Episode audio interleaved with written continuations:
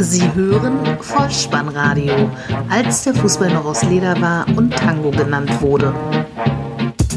Herzlich willkommen und hallo zum Vollspannradio, der Podcast unter dem Motto, als der Fußball noch aus Leder war und Tango genannt wurde. Mein Name ist Dirk, auf Twitter unter @vollspannradio und @spike_dih unterwegs und ich begrüße euch ganz recht herzlich zur 125. Ausgabe des Vollspannradios, der VSR 099 mit dem Titel Hummelsflug, die Nachlese zum Spieltag Nummer 28. 34 Treffer an diesem Spieltag, zwei Stürmer, die gleich dreimal treffen, ein Zitat aus Goethes Faust und ein Topspiel mit klassisch musikalischer Untermalung. Viel Spaß! Die Momente des Spieltages. Freitagabend, 20.30 Uhr, Füße hochlegen, Popcorn, Chips, Kaltgetränke, und ein wenig Netflix oder wie man in Mainz sagt, Jean-Paul Boetius genießen. Der erste FSV Mainz 05 trifft vor 27.305 Zuschauern im Stadion auf den SC Freiburg, gewinnt am Ende 5 zu 0 bei einer 3 zu 0 Halbzeitführung. Der Unparteiische in diesem Spiel, Herr Jablonski aus Bremen. Einen 5 zu 0 Sieg für die Rheinhessen hat es bisher erst zweimal gegeben. Einmal im März 2005, ebenfalls gegen den SC Freiburg und dann einmal im Januar 2015 gegen Paderborn. Dabei hatte das Auswärtsteam den besseren Start. Pascal Stenzel knapp vorbei in der zweiten Minute und in der neunten hatte er Pech, dass sein Schuss aus 18 Metern vom überragenden Torhüter Florian Müller noch an die Latte gelenkt wurde. Der Keeper auf der anderen Seite, Schwolo, machte dann in der 20. Spielminute einen folgenschweren Fehler. Nach einem Rückpass von Heinz spielt er den Ball sofort ins Mittelfeld zurück, übersieht dabei aber den Niederländer Jean-Paul Boetius und der zieht aus 30 Metern gedankenschnell sofort ab, trifft das leere Tor 1 zu 0. In der 26. Spielminute folgt ein Konter im eigenen Stadion.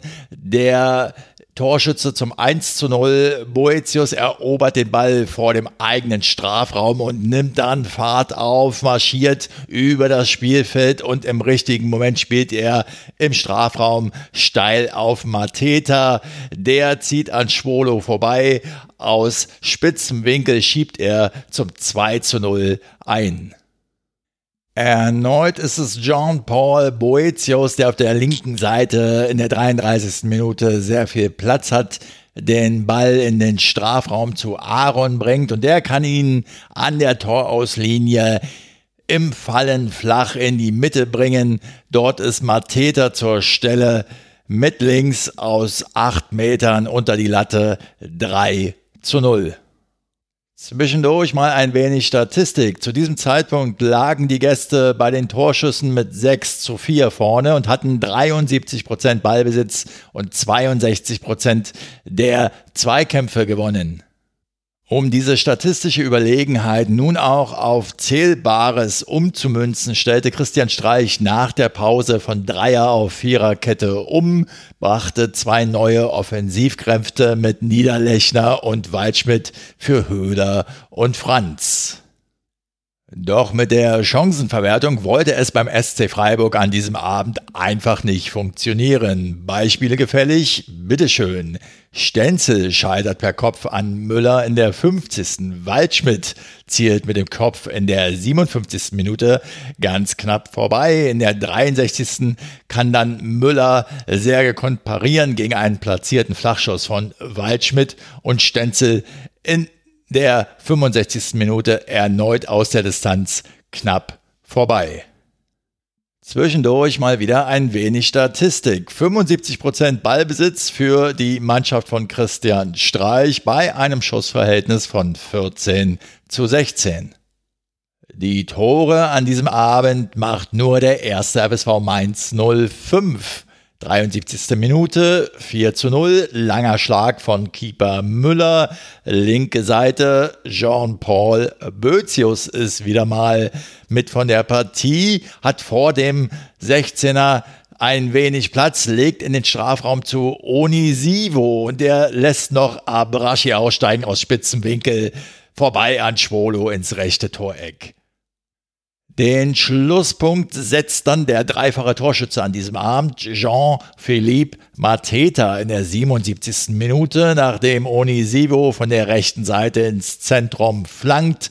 Der Franzose steigt höher als zwei Gegenspieler und köpft aus rund acht Metern mit seinem zehnten Saisontreffer zum 5 zu 0 Endstand ein. Es folgt noch ein letztes Häppchen Statistik zu diesem Spiel. Noch nie hat ein Team in der Bundesliga seit detaillierter Datenerfassung in der Saison 2004-2005 mit so wenig Ballbesitz, 30 Prozent waren es am Ende für den ersten FSV Mainz 05, so viele Tore, nämlich fünf an der Zahl, erzielt. Wenn wir also einmal die statistischen Werte und auf der anderen Seite das Ergebnis betrachten, was passt da besser als vor diesem Hintergrund mit einem Zitat aus Goethes Faust zu enden, wenn Mephisto zum Schüler sagt, Grau, teurer Freund, ist alle Theorie.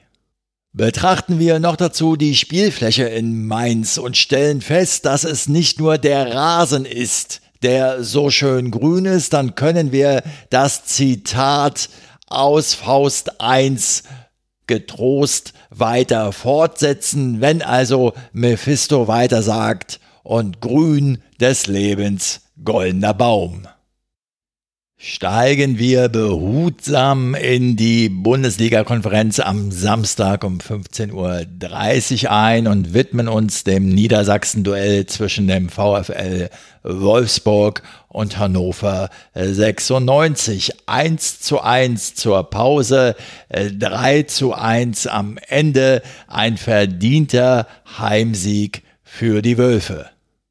Die Leitung der Begegnung übernahm Schiedsrichter Benjamin Kortus aus Röthenbach an der Pegnitz vor 23.512 Zuschauern. Die 96er gehen in Führung in der 30. Spielminute. Ein Tor, wenn ihr mich fragt, wie zu besten Slomka-Zeiten. Hannover 96 kontert über Meiner, der Weidand perfekt am Strafraumrand bedient. Der Torschütze macht dann noch zwei Schritte und schließt ab 0 zu 1.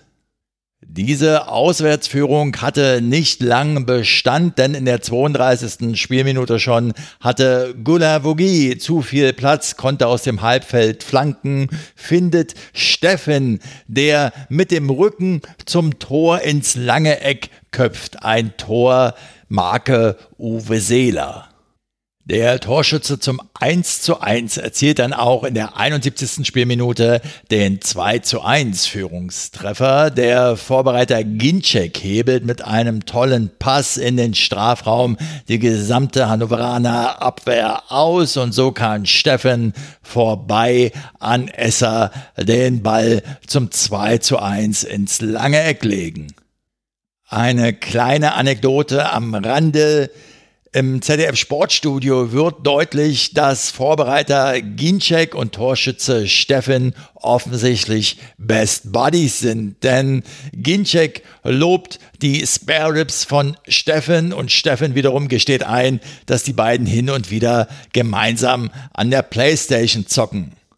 In der 78. Spielminute stellt dann Rossellon den Endstand her. Er bereitet den Treffer selbst vor, spielt Mali im Strafraum an. Esser, der Hannover-Keeper, kommt heraus. Mali spielt zurück auf Rossellon und er erzielt das 3 zu 1. Was bleibt am Ende aus Hannover Sicht zu sagen? Die 96er hielten eine Stunde recht gut mit. Es war die achte Niederlage im neunten Spiel unter Thomas Doll und Horst Held wird im ZDF Sportstudio bereits als Manager auf Abruf bezeichnet. Meine Einzelspieloption in dieser Bundesliga-Konferenz am Samstagnachmittag fiel auf die Begegnung Hertha BSC gegen Fortuna Düsseldorf 1 zu 1 nach 45 Minuten, 1 zu 2 am Ende ein absolut verdienter Auswärtssieg für Fortuna Düsseldorf vor 51.604 Zuschauern, der unparteiische Herr Dingert aus Gries. Rund 5000 Anhänger aus Düsseldorf waren mitgereist in die Hauptstadt und sie konnten durchaus optimistisch sein, denn Fortuna hat seit 1979 in Berlin nicht mehr verloren. Auf Berliner Seite hieß es nach der deftigen Niederlage in Leipzig erwarte man eine Reaktion. Nun sei von mir an dieser Stelle einmal angemerkt, wenn man in der letzten Woche die Saison quasi für beendet erklärt hat, ist es aus meiner Sicht sehr, sehr schwierig, noch eine entsprechende Reaktion der Mannschaft herauszukitzeln. Die erste Chance im Spiel, dritte Spielminute, Luke Bacchio nach Vorlage von Rahman. Der Hatana Lazaro hatte da schon Schwierigkeiten, den Ball anständig wegzuschlagen. Dann gab es einen Lecky-Schuss, den Kalu, der eigene Mann in der zehnten Minute, entschärfte und Selke stand bei einer weiteren Gelegenheit in der elften Minute im Abseits. Düsseldorf immer wieder gefährlich mit blitzgescheiten Pässen von Stöger und Umschaltbewegungen über Hennings und Rahman und Luke Bacchio. Chancen in der 26. durch Luke Bacchio und in der 29. durch Rahman verdeutlichen dies. Fast zwangsläufig also dann die Auswärtsführung in der 35. Spielminute. Hertha im Angriff. Skelbrett will auf Duda spielen. Unsauber. Ballgewinn Botzek am eigenen Strafraum. Hennings leitet auf Rahman. Der ist auf sich allein gestellt, hat nur noch Regig vor sich und aus 16 Metern halbrechter Position schlägt die Kugel ein. 0 zu 1. Dann blitzt kurzzeitig Spielwitz auf bei Hertha BSC. Ein schöner Diagonalpass von Mittelstädt, der Duda auf dem rechten Flügel findet und der kann dann bis zur Grundlinie durchgehen und flach ins Zentrum flanken, wo Grujic letztlich zum 1 zu 1 Ausgleichstreffer einnetzt. Sein vierter Saisontreffer, 41. Spielminute, Halbzeit. Zweiter Spielabschnitt, 57. Spielminute, eine Hereingabe von der rechten Seite von Lazaro. Duda, sechs Meter vor dem Tor, schließt ab, aber Rensing rettet spektakulär. Der Siegtreffer für die Fortuna in der 61. Spielminute. Hennings an der linken Eckfahne flankt scharf ins Zentrum. Im ersten Versuch scheitert Rahman noch an Jahrstein. Im zweiten Versuch kann aber der Belgier den Norweger überwinden. 2 zu 1 für Düsseldorf. Als Fazit zu diesem Spiel möchte ich einmal den Spielberichtskommentar aus dem aktuellen Sportstudio des ZDF wiedergeben. Dort hieß es, Hertha verunsichert, defensives Chaos, offensive Harmlosigkeit. Hertha arbeitet Fußball im Querformat ab und von der Weiterentwicklung unter Dardai keine Spur. Paul Dardai selbst sagte nach dem Spiel so sinngemäß, die zweite Halbzeit, das reicht nicht und betrachten wir einmal die Gegentore und auch die vielen Torchancen der Düsseldorfer, die unglückliche Staffelung der Berliner Mannschaft. So sagte er sinngemäß, wir haben eine junge Mannschaft, wir sind ein Ausbildungsverein und bei einem solchen Verein musst du solche Stellungsfehler einfach akzeptieren. Dann wollen wir mal aus Berliner Sicht alle hoffen, dass die Verantwortlichen in den oberen Etagen das weiterhin genauso sehen. Kommen wir zum Betriebssport. Bayer Leverkusen gegen Leipzig 2 zu 1 nach 45, 2 zu 4 nach 90 Spielminuten. 28.845 Zuschauer im Stadion gemeinsam mit Schiedsrichter Tobias Welz aus Wiesbaden. Die elfte Spielminute, ein Foul von Orban an Volland im Strafraum, Strafstoß, Havertz tritt an, trifft links unten 1 zu 0. 15. Spielminute, Volland mit der Möglichkeit auf 2 zu 0 zu erhöhen, scheitert aber an Gulaschi. Ausgleich in Minute 17 durch einen direkten Freistoß von Sabica ins Torwart-Eck, halblinke Position. Sabitzer mit Schnitt und Wucht aufs rechte Eck. Eigentlich muss Radetzky da stehen, aber der war längst im anderen Eck unterwegs. 1 zu 1. Die abermalige Führung für die Werkself durch einen wahrlich sehr schön anzusehenden Treffer. Eckball für Leverkusen im Anschluss köpft Aranguiz auf Verdacht einfach mal Richtung zweiten Pfosten, findet dort Kai Havertz und der mit einer Direktabnahme Volley drückt er die Kugel Richtung Tor und der Ball springt vom linken Pfosten ins Netz. Zwei zu 1 der Halbzeitstand. Nach Wiederanpfiff haben die Hausherren ein weiteres Mal die Möglichkeit, ihre Führung auszubauen. Ja, sie tun es sogar in Minute 48. Bailey, der Torschütze, vermeintlich steht es 3 zu 1. Allerdings bei dem Pass auf Bailey war Volland aus dem Abseits zurückgelaufen, ging aber dabei zum Ball und deshalb zählte der Treffer nicht. Es steht weiterhin 2 zu 1.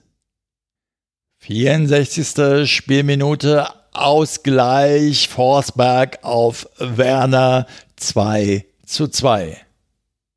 71. Spielminute Handelfmeter für Leipzig, nachdem Weiser im Sprung begriffen auf den Boden zurückkehrt. Die Kugel springt ihm unglücklich an die Hand. Er sieht den Ball überhaupt nicht. Alle Beteiligten, die ich nach dem Spiel im Interview gehört habe, haben verlautbaren lassen, sie hätten diesen Elfmeter nicht gegeben. Der Schiedsrichter wiederum pfeift ihn. Forsberg lässt sich die Chance nicht entgehen. 2 zu 3.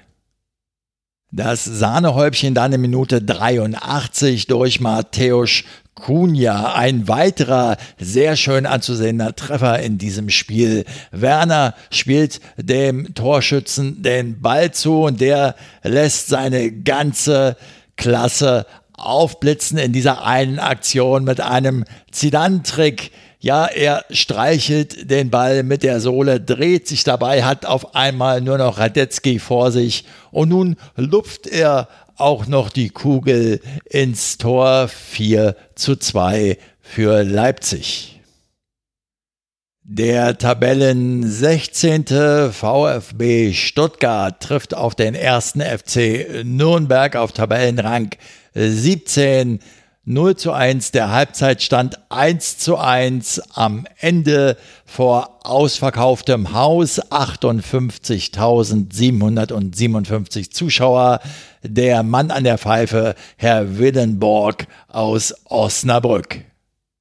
Die erste Chance in Minute 7, ein Schuss aus spitzem Winkel von Zuber kann Matenia entschärfen.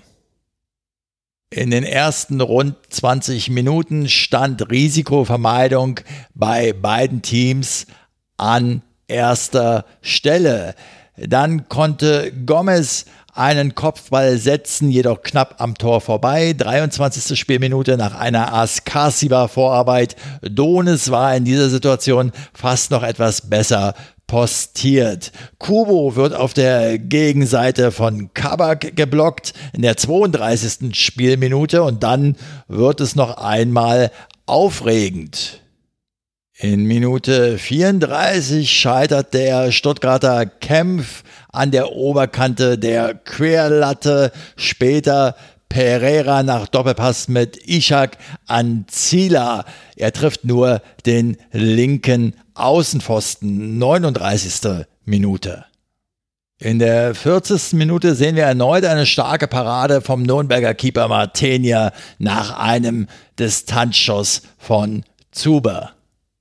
Dann gibt es Eckball für Nürnberg. Behrens kommt am kurzen Pfosten zum Kopfball, trifft nur die Querleiter von dort aus, springt die Kugel im hohen Bogen an den linken Pfosten und da ist Mateos Pereira zur Stelle, kann aus kurzer Distanz das Leder über die Linie drücken. Wir schreiben die 42. Minute 0 zu 1. Kurz vor dem Pausenpfiff dann fast noch der Ausgleich für den VfB, aber Gomez scheitert in einer sehr kuriosen Szene erst frei vor Martenia und dann vor dem verwaisten Tor im Liegen. Es bleibt beim 0 zu 1 Halbzeitstand.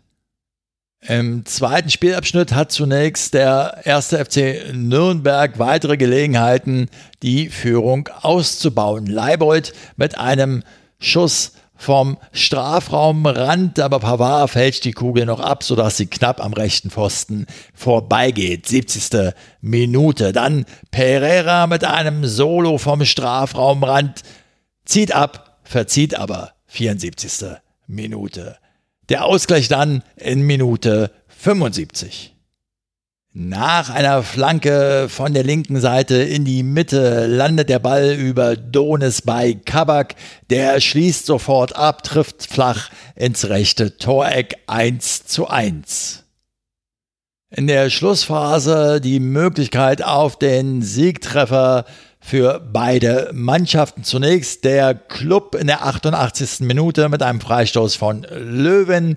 Die 89. Minute Gomez gegen Martenia und auf der Gegenseite Misijan zweimal gegen Zieler. Es bleibt letztlich beim 1 zu 1 und damit hält der VfB Stuttgart den Vier-Punkte-Abstand auf den ersten FC Nürnberg.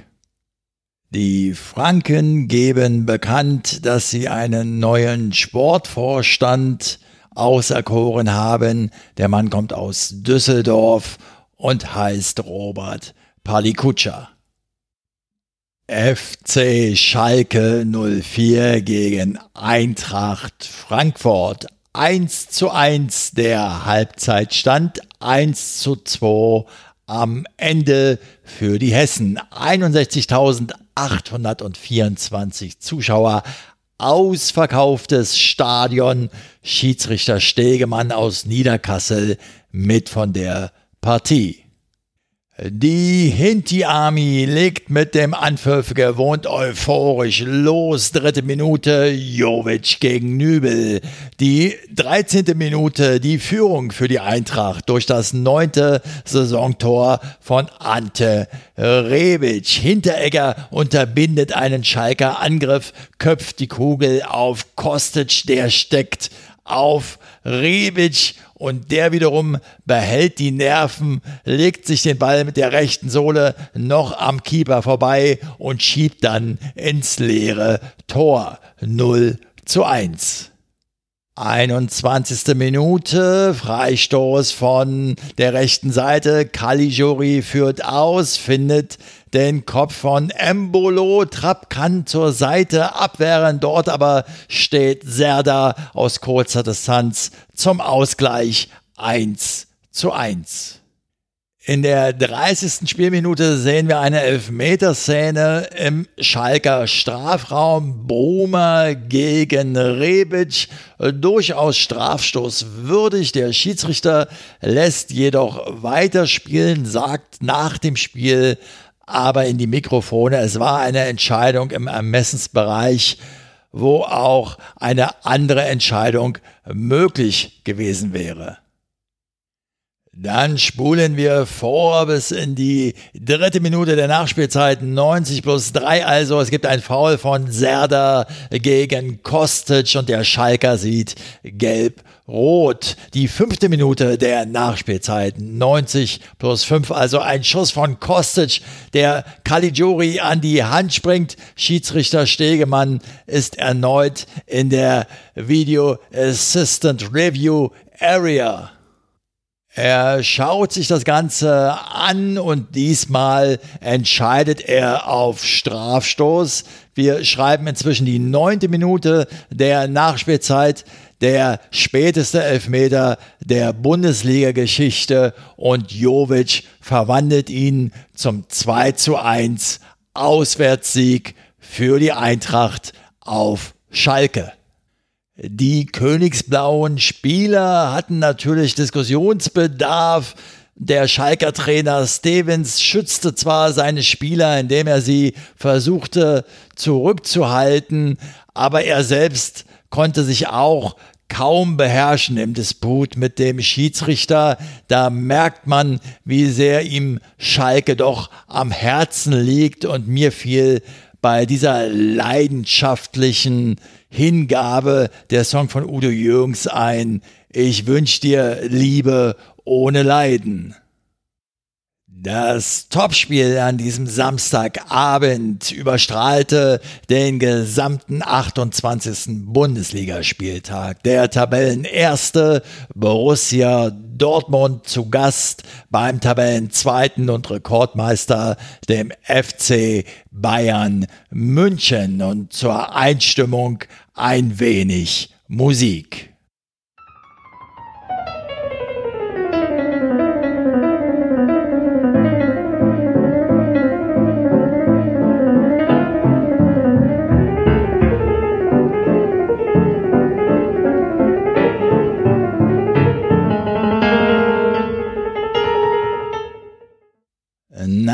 Habt ihr es erkannt? Es handelt sich um einen kleinen Ausschnitt aus dem Hummelsflug, äh, aus dem Hummelflug natürlich von Nikolai Rimsky-Korsakow. Eine Komposition aus dem dritten Akt der Oper Das Märchen vom Zaren Sultan aus der Saison 1899-1900.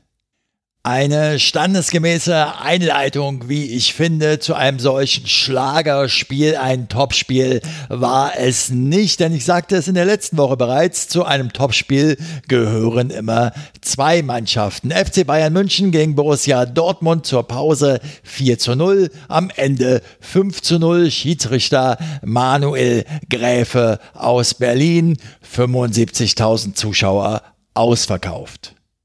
Es war das 100. Bundesliga-Duell dieser beiden Mannschaften. Die Zahlen sagen inzwischen Folgendes. 46 Siege für den FC Bayern München, 25 Mal war Borussia Dortmund erfolgreich und 29 Remis gab es. Nach 22 Sekunden und einer Ecke von Thiago war er erstmals zu bestaunen. Der Hummelsflug doch der Ball flog noch knapp vorbei. Nach vier Minuten Strafraumsituation zwischen Diallo und Lewandowski, Elfmeter ja oder nein, die Pfeife von Manuel Gräfe blieb stumm. In der sechsten Spielminute dann Borussia Dortmund zum ersten und für meine Begriffe auch zum einzigen Mal in diesem Spiel gefährlich nach einem Konter über die linke Seite. Brun Larsen auf Reus, der gibt in die Mitte Dahut mit einem Schuss rechts an den Pfosten. In der zehnten Spielminute sehen wir ihn erneut, den Hummelsflug, und diesmal ist er erfolgreich. Flanke von Thiago von der linken Seite. Hummels steigt höher als Piszczek und Akanji und kann den Ball aus kurzer Distanz unter die Latte köpfen. 1 zu 0. Ein folgenschwerer Fehlpass dann von Sagadu in der eigenen Hälfte spielt er unbedrängt den Ball in die Füße von Robert Lewandowski in der 17. Spielminute.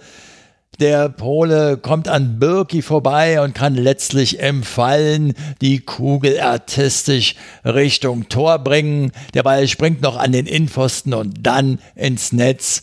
2 zu 0, der 200. Bundesligatreffer von Robert Lewandowski, sein 15. Tor im 17. Pflichtspiel gegen den BVB. 200 Bundesligatore, das haben bisher nur Gerd Müller, Jupp Heinkes, Klaus Fischer und Manfred Burgsmüller erreicht. Manny Burgsmüller übrigens zuletzt am 6.6.1987 bei seinem Doppelpack im Trikot von Werder Bremen beim 5-0 Sieg gegen Borussia Dortmund. Im weiteren Spielverlauf ergeben sich noch mehrere Chancen für die Münchner, die Führung höher zu schrauben. Müller mit einem Kopfball an den Querbalken. Dann in der 30. Spielminute Thiago mit einer Ecke, Kopfball, wieder mal der Hummelsflug. Danach noch einmal ein Kopfball von Lewandowski nach einer Flanke von Coman. Das 3 zu 0 erzielt dann aber ein anderer sehr verdienter Münchner Spieler.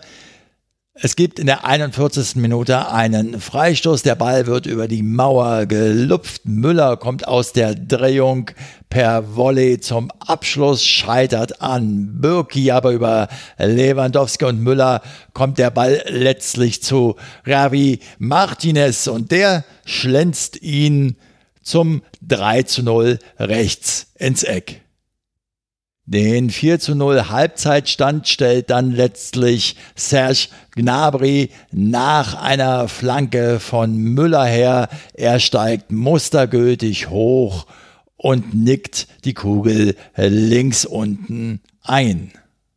Nach der Pause kommt auf Dortmunder Seite Weigel für Zagadou aufs Feld. Zagadou hatte im ersten Abschnitt schon die gelbe Karte gesehen. Den Endstand, das 5 zu 0, erzielt dann Robert Lewandowski in Minute 89. Sein 201. Bundesligatreffer, rechte Seite. Kimmich steckt auf Gnabry durch, der legt rechts vor dem 5-Meter-Raum quer und Robert Lewandowski trifft. Marco Reus sagte nach dem Spiel, wir haben katastrophal gespielt, katastrophal verteidigt. Aus Dortmunder Sicht, wie ich finde, alles gesagt. Die Tabellenführung, sie wechselt wieder. Der FC Bayern München steht auf Platz 1 mit 64 Punkten, hat nun einen Zähler und 15 Tore Vorsprung vor Borussia Dortmund auf Platz 2. Es sind noch sechs Bundesliga-Runden zu absolvieren.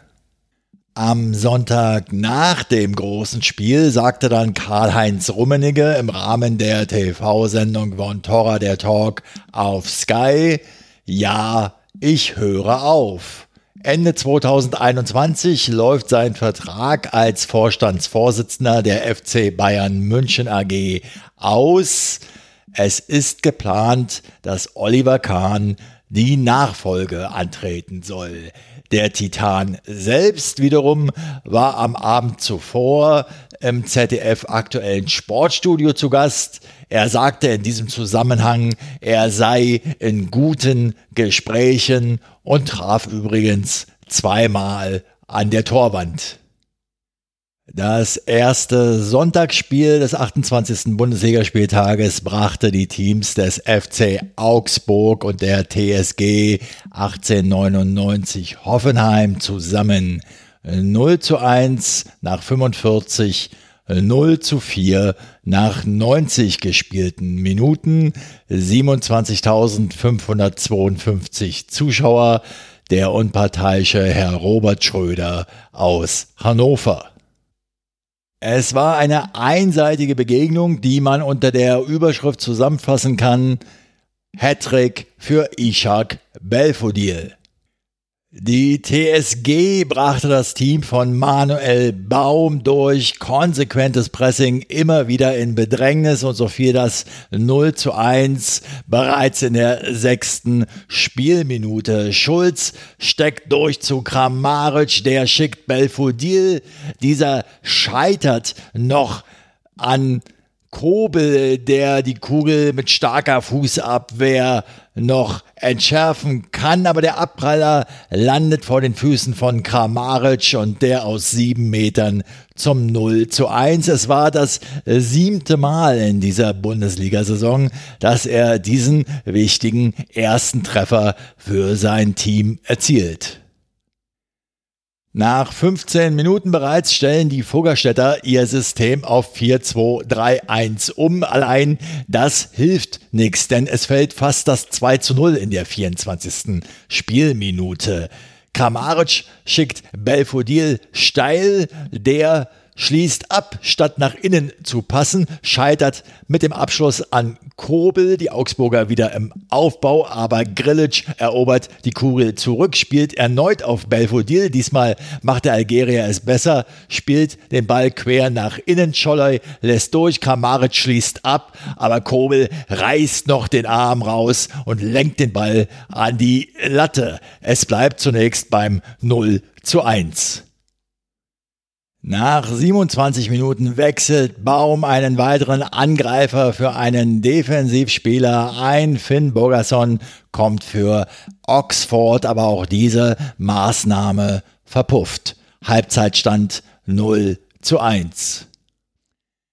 In der zweiten Hälfte gibt es weitere Chancen zu sehen, vornehmlich auf Seiten der Kraichgauer. Belfodil in der 49. und 58. Minute. Der FCA als Gregoritsch nur haarscharf über den Kasten köpfte in der 53. Minute. Kalle Rabeck in der 55. Demir bei mit einem Fernschuss rechts vorbei in der 57. Minute. Und nun ist es an der Zeit, lasst uns den lupenreinen Hattrick des 17-fachen algerischen Nationalspielers Ishak Belfodil feiern. 61. Minute, Demir bei flankt aus dem linken Halbfeld an die 5-Meter-Raumlinie. Belfodil kommt angeflogen, köpft sehenswert zum 2 zu 0 ein. 74. Baumann wirft auf Grillitsch ab, der läuft unbedrängt nach vorn, kann Belfodil in Szene setzen, ein präziser Schuss ins Eck. 0 zu 3 seinen dritten Treffer an diesem Nachmittag und den 13. in der Saison erzielt Ishak Belfodil dann in Minute 82. Scholloy leitet den Ball aus der eigenen Hälfte per Kopf zum Torschützen weiter. Der sportet los, dringt in den 16-Meter-Raum ein und schließt mit links ins lange Eck ab 0 zu 4. Mit diesem Auswärtssieg ist die TSG seit acht Duellen gegen den FC Augsburg ungeschlagen bei jetzt sechs Siegen und zwei Remis. Sie haben im Übrigen aus den vergangenen vier Bundesligaspielen zehn Punkte geholt und auch in allen 14 Auswärtsspielen getroffen. Die Augsburger hingegen konnten aus meiner Sicht ihr Spiel nie so richtig geordnet aufziehen.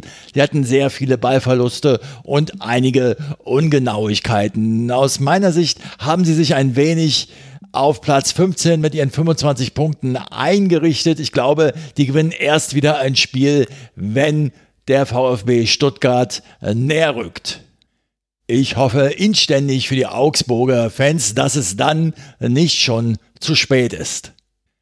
Komplettiert wird diese Spielrunde mit der Begegnung Borussia Mönchengladbach gegen den SV Werder Bremen. Torlos zur Halbzeit am Ende Gladbach 1, Bremen 1.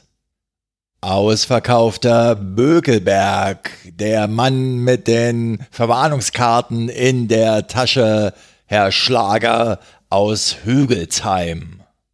Borussia Mönchengladbach schon in der ersten Halbzeit mit deutlich mehr Spielanteilen und mehr Torschüssen als die Bremer, allerdings in der Chancenverwertung nicht clever genug. Und so kommt es zu einem durchaus schmeichelhaften Remis aus Bremer Sicht. Die 15. Spielminute. Johannes Eggestein scheitert aus aussichtsreicher Position, 10 Meter Torentfernung im Duell gegen Gladbach-Keeper Sommer. 23. Spielminute. Hermann aus spitzem Winkel mit einem Schuss an den Außenpfosten.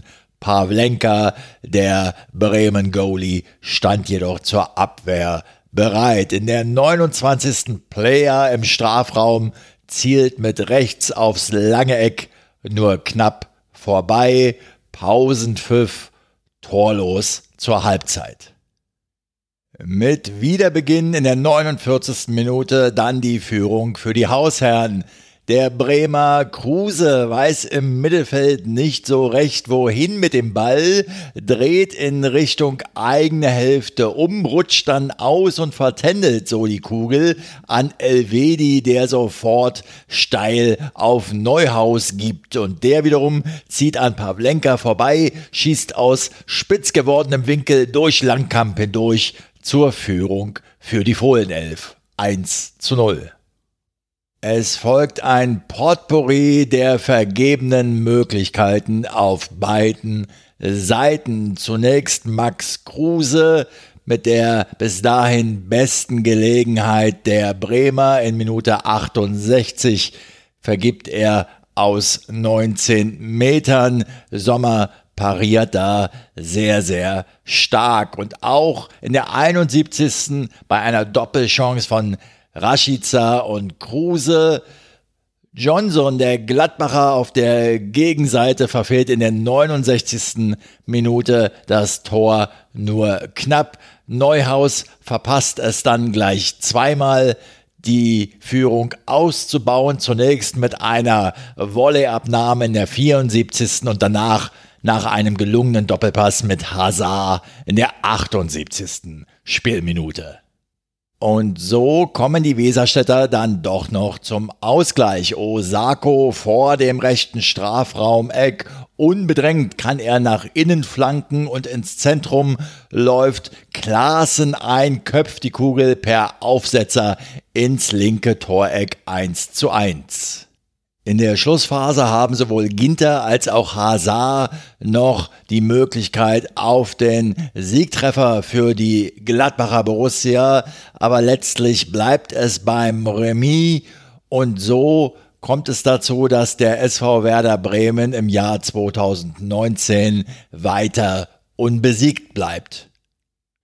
Somit hat das Vollspannradio für euch wieder pflichtbewusst die Momente äh, dieses 28. Bundesligaspieltages zusammengekehrt. Wir haben am Sonntagabend die DFB-Pokal-Halbfinalauslosung gesehen. Der SV Werder Bremen trifft zu Hause auf den FC Bayern München und der Hamburger Sportverein auf Leipzig.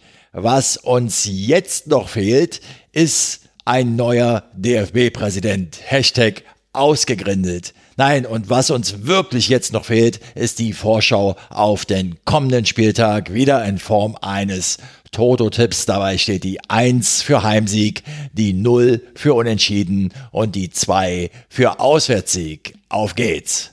Der Toto-Tipp. Es geht weiter am 12.04.20.30 Uhr mit der Begegnung 1. FC Nürnberg gegen den FC Schalke 04 2. Dann Samstag Leipzig gegen den VfL Wolfsburg 1. VfB Stuttgart trifft auf Bayer Leverkusen 2. Der SV Werder Bremen gegen den SC Freiburg 1. Hannover 96 gegen Borussia Mönchengladbach 2. Samstagabend dann Borussia Dortmund gegen den ersten FSV Mainz 05 1 und am Sonntag drei Spiele. Die TSG Hoffenheim empfängt Hertha BSC 1. Fortuna Düsseldorf empfängt den FC Bayern München 2 und die Eintracht aus Frankfurt gegen den FC Augsburg 1. kommen wir zum Abschluss und damit zu den podcast-eigenen Hausmitteilungen. Ich habe in der letzten Woche eine Benachrichtigung erhalten, die aussagt, dass offensichtlich nun auch die Generation YouTube auf das Vollspannradio aufmerksam geworden ist. Es macht sich also für mich durchaus bezahlt, das eine zusätzliche Häkchen zu setzen, was nötig ist, um diesen Podcast, das Vollspannradio also auf YouTube erscheinen zu lassen. Mehr ist es tatsächlich nicht an Aufwand und auch wenn es nur ein einziger YouTube-Nutzer sein sollte, auch für dich mache ich diesen Podcast und auch du bist eingeladen, das Vollspannradio über deinen Podcatcher zu abonnieren, denn das sichert, dass du keine weitere Episode mehr verpasst. Dies gilt selbstverständlich auch für alle anderen Hörer und Hörerinnen des Vollspannradios. Abonniert diesen Podcast kostenfrei, denn so verpasst ihr keine weitere Episode. Wir sind am Ende dieser Episode angelangt und wenn es euch gefallen hat, dann lasst es mich wissen. Ihr findet alle Kontaktmöglichkeiten des Vollspannradios auf der Website bolzenundruppen.potspot.de. Folgt dem Vollspannradio auf Twitter unter @vollspannradio und Schreibt gerne auch mal wieder eine Rezension auf iTunes oder gebt dort eine Bewertung ab. Empfehlt das Vollspannradio gerne weiter, denn so helft ihr dabei, es noch sichtbarer zu machen.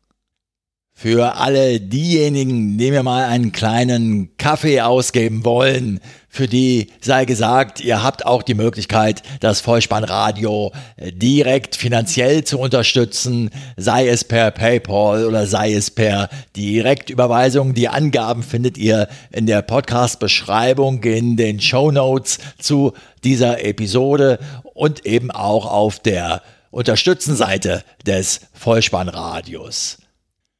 Und lasst euch gesagt sein, auch kleine Beträge helfen, das Angebot am Leben zu erhalten. Vielen Dank dafür, vielen Dank für eure Zeit und eure Aufmerksamkeit, vielen Dank für euer Vertrauen in diesen Podcast und ich verabschiede mich auch heute wieder mit dem Hinweis für den Fall, dass ihr die Kugel mal wieder im Netz unterbringen wollt. Kopf, Innenseite, Außenriss und Hacke. Nein, nur mit dem Vollspann geht er rein. Vielen Dank. Ciao. Sie hörten Vollspannradio. Vollspannradio. Vollspannradio. Vollspannradio. Vollspannradio. Vollspannradio.